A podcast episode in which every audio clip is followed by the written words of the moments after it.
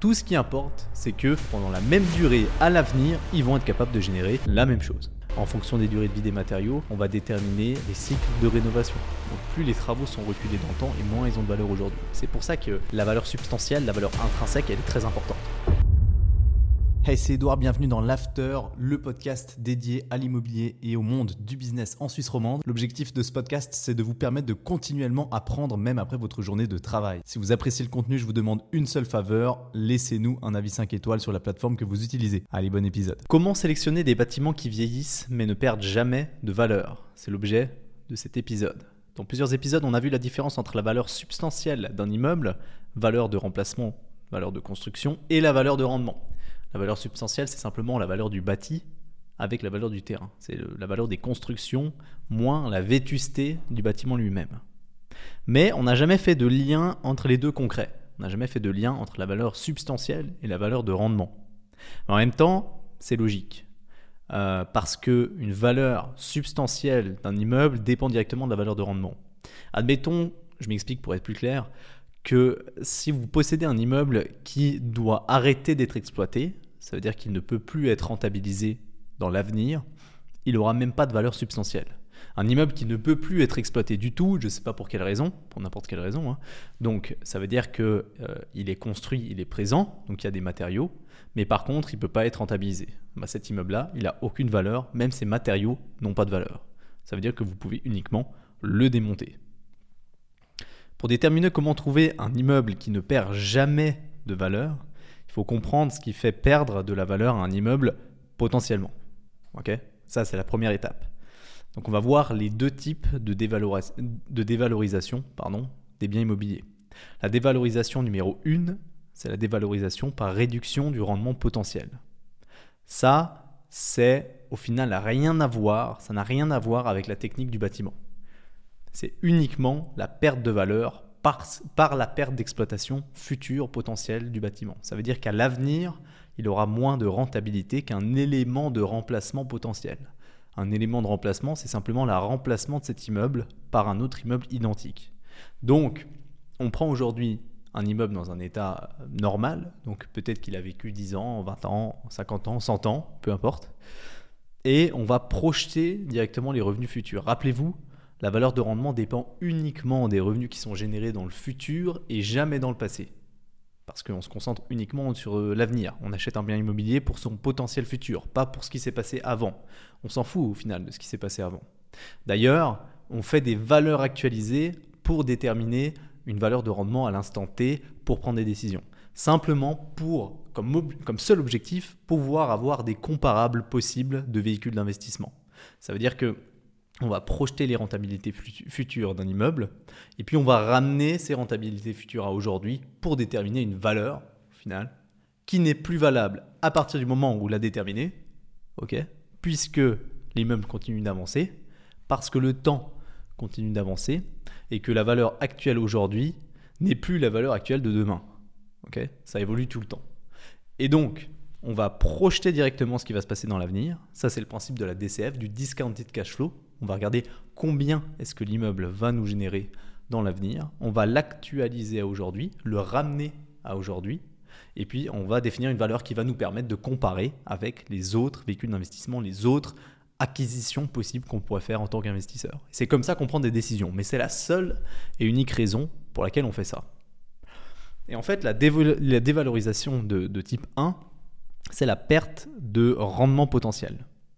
Mais admettons que deux immeubles identiques sont construits l'un à côté de l'autre.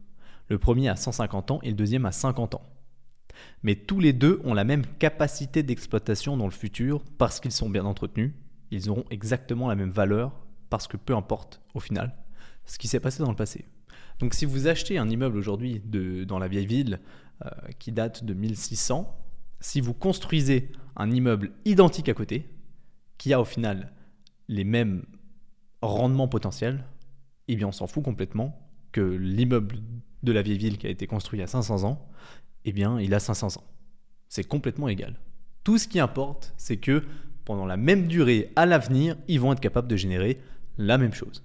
Et à ce moment-là, ils auront la même valeur, en tout cas d'un point de vue de la, de la dévalorisation du type 1.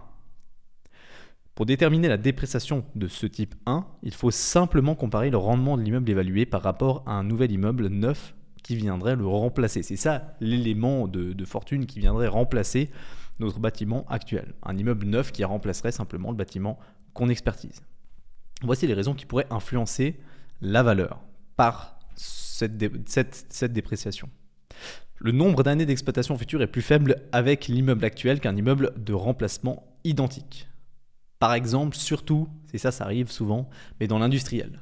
Dans l'industriel, on construit pour peu d'années. On construit avec une projection de euh, quelques dizaines d'années, mais peut-être 20, 30 ans après, on démonte, on refait.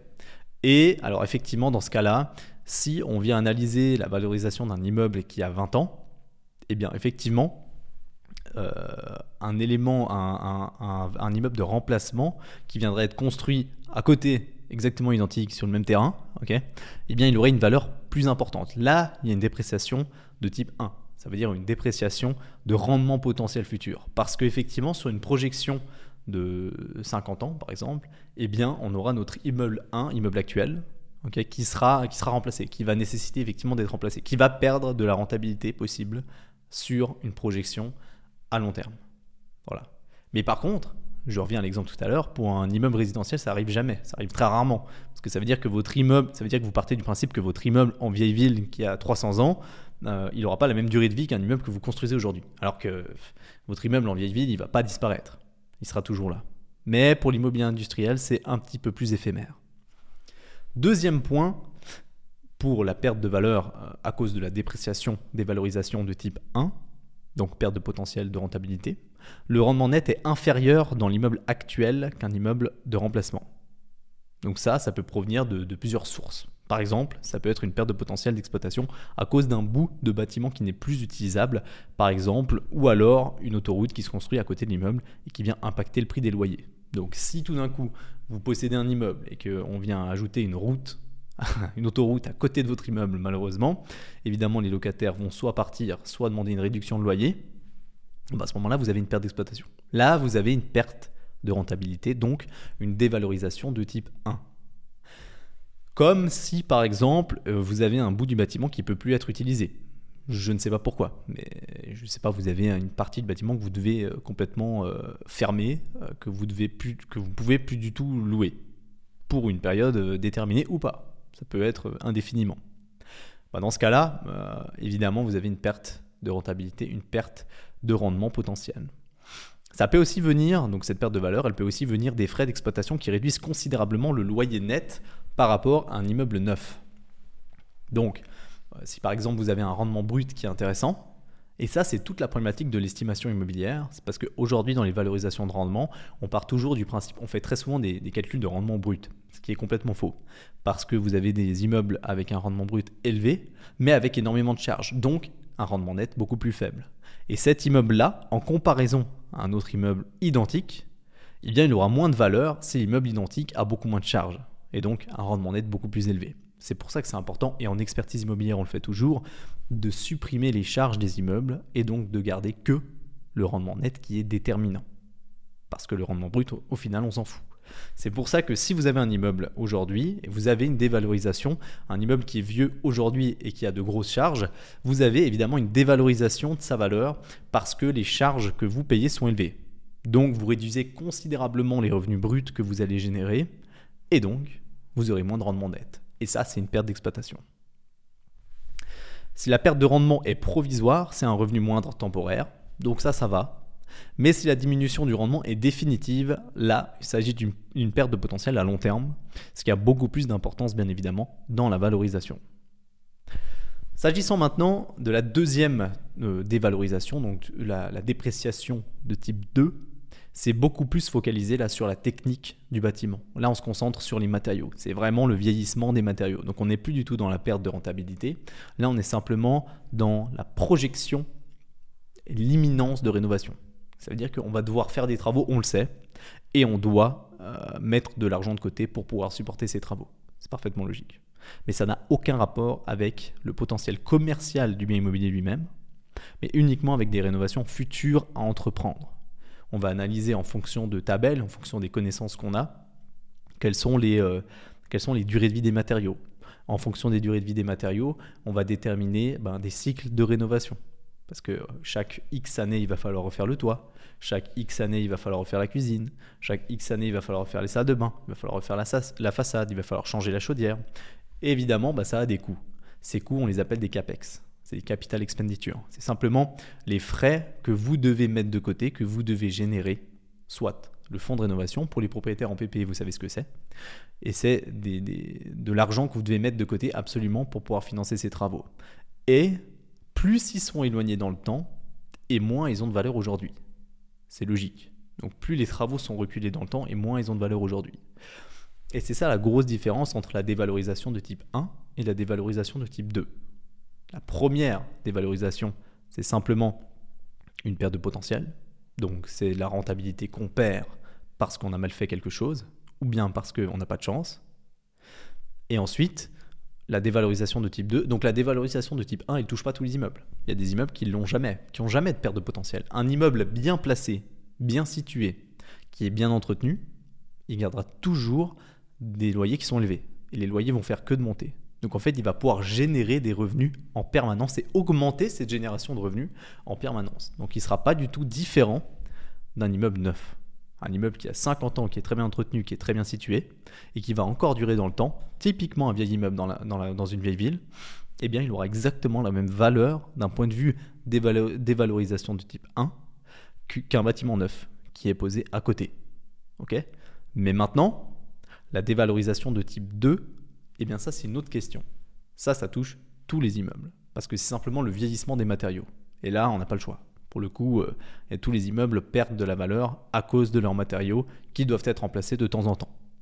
Et la différence entre l'évaluation et la valeur de cette dépréciation, donc la valeur de cette dépréciation, c'est la perte de valeur de l'immeuble, la différence entre la valeur de cette dépréciation de type 2 entre un immeuble ancien et un immeuble neuf, c'est simplement que les cycles de rénovation seront différents entre l'immeuble ancien et l'immeuble neuf. Ça veut dire que dans l'immeuble ancien, par exemple, qui a 15 ans, peut-être que dans 10 ans, il faut prévoir un cycle de rénovation. Ou dans 15 ans, il faut prévoir un cycle de rénovation.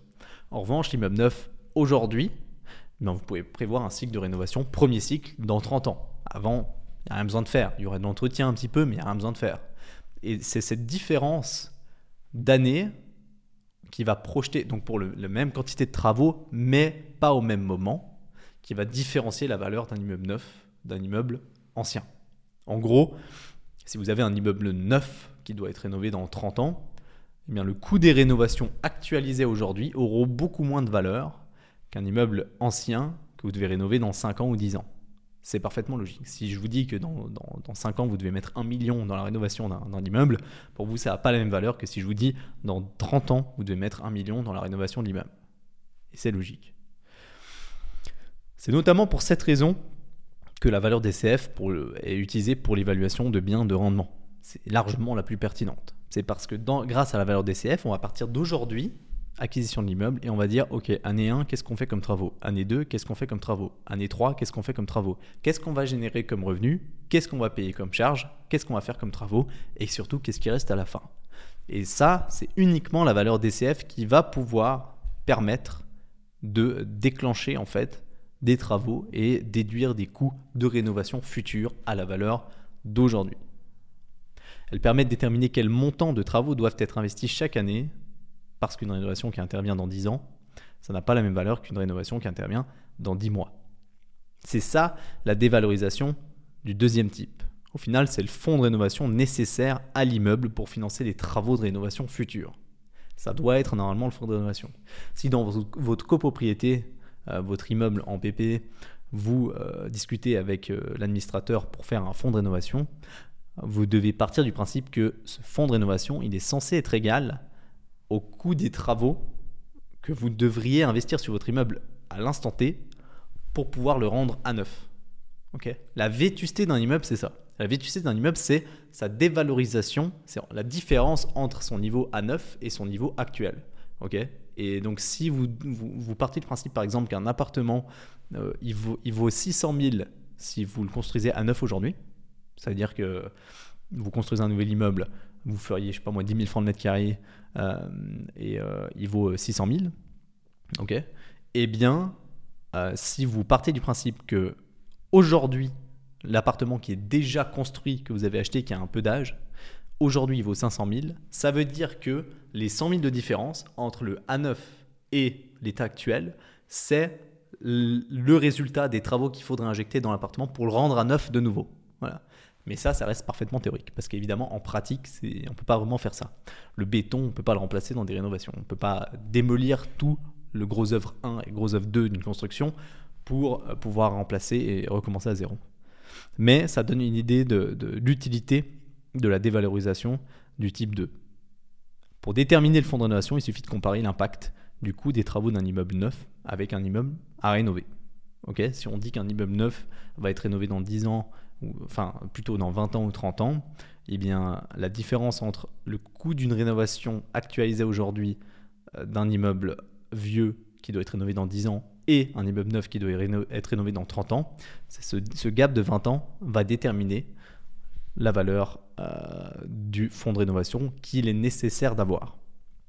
C'est possible qu'un immeuble qui ne subisse jamais de dévalorisation, de dévalorisation du premier type, mais c'est impossible qu'ils subissent aucune dévalorisation du deuxième type. Comme j'expliquais tout à l'heure, c'est des matériaux. Les matériaux, ils deviennent vétustes, ils deviennent obsolètes, et à un moment donné, ils doivent être remplacés. C'est notamment pour cette raison que la valeur substantielle, valeur des constructions, est primordiale et doit être maintenue. Elle détermine avec précision combien coûte la, dévalorisation du, deuxième rang. Euh, donc la dévalorisation du type 2. En gros, la valeur substantielle, donc c'est le coût des constructions. Si on sait à combien est-ce qu'on construit, si on sait à combien est-ce qu'on rénove, on peut déterminer combien est-ce qu'on doit injecter, quelle est la vétusté du bâtiment, combien est-ce qu'on devrait injecter pour le rendre à neuf de nouveau. C'est pour ça que la valeur substantielle, la valeur intrinsèque, elle est très importante. Elle est très importante parce que ça vous permet de, de mieux comprendre votre immeuble, de mieux voir qu'est-ce que vous devez anticiper à l'avenir dans l'évolution de la vie de votre immeuble. Et même si on a tendance à l'écarter, même s'il y, y, a des experts même qui l'ont mise de côté et qui se sont dit que la valeur de rendement était largement suffisante, ce que je comprends d'un côté, parce qu'on le répète tout le temps, un immeuble de rendement vaut uniquement ce qu'il rapporte. C'est une génération de cash flow, euh, c'est uniquement des flux rentrants et des flux sortants. Au final, on s'en fout de la gueule de l'immeuble tant qu'il rapporte sur le long terme à l'avenir. Mais d'un autre côté, on est obligé de connaître la valeur des constructions la valeur du bâti, la valeur des matériaux. Parce qu'on doit planifier des rénovations. Et ça, même dans la valeur des CF, même dans la valeur de rendement. Donc, même si d'un point de vue valorisation concrète intrinsèque, on n'en a, a, pas vraiment besoin, on doit la maîtriser en tant qu'expert. On doit la maîtriser dans l'évaluation d'immeubles et puis dans l'évaluation de ses investissements. C'est important pour anticiper l'avenir. Pour trouver des immeubles qui ne perdent pas de valeur dans le temps, il suffit de trouver des immeubles avec un potentiel de rendement futur qui ne diminue pas, soit un immeuble qui n'a pas de dévalorisation de type 1. Ces immeubles, c'est quoi? C'est des immeubles qui sont bien placés et qui sont bien entretenus. Peu importe l'âge qu'ils ont, ils doivent être bien placés et ils doivent être bien entretenus. Ces deux catégories ici font en sorte que l'immeuble, s'il continue d'être bien entretenu, eh bien, il perdra jamais de rendement potentiel parce que les loyers seront toujours ajustés à, la valeur de marché et, l'immeuble sera toujours capable lui-même d'augmenter les revenus locatifs qu'il va générer. Donc, sa rentabilité. Et d'un autre côté, il suffit de bien construire le bâtiment, bien construire et bien l'entretenir pour limiter un maximum la dévalorisation de type 2 qui malheureusement atteint tous les immeubles.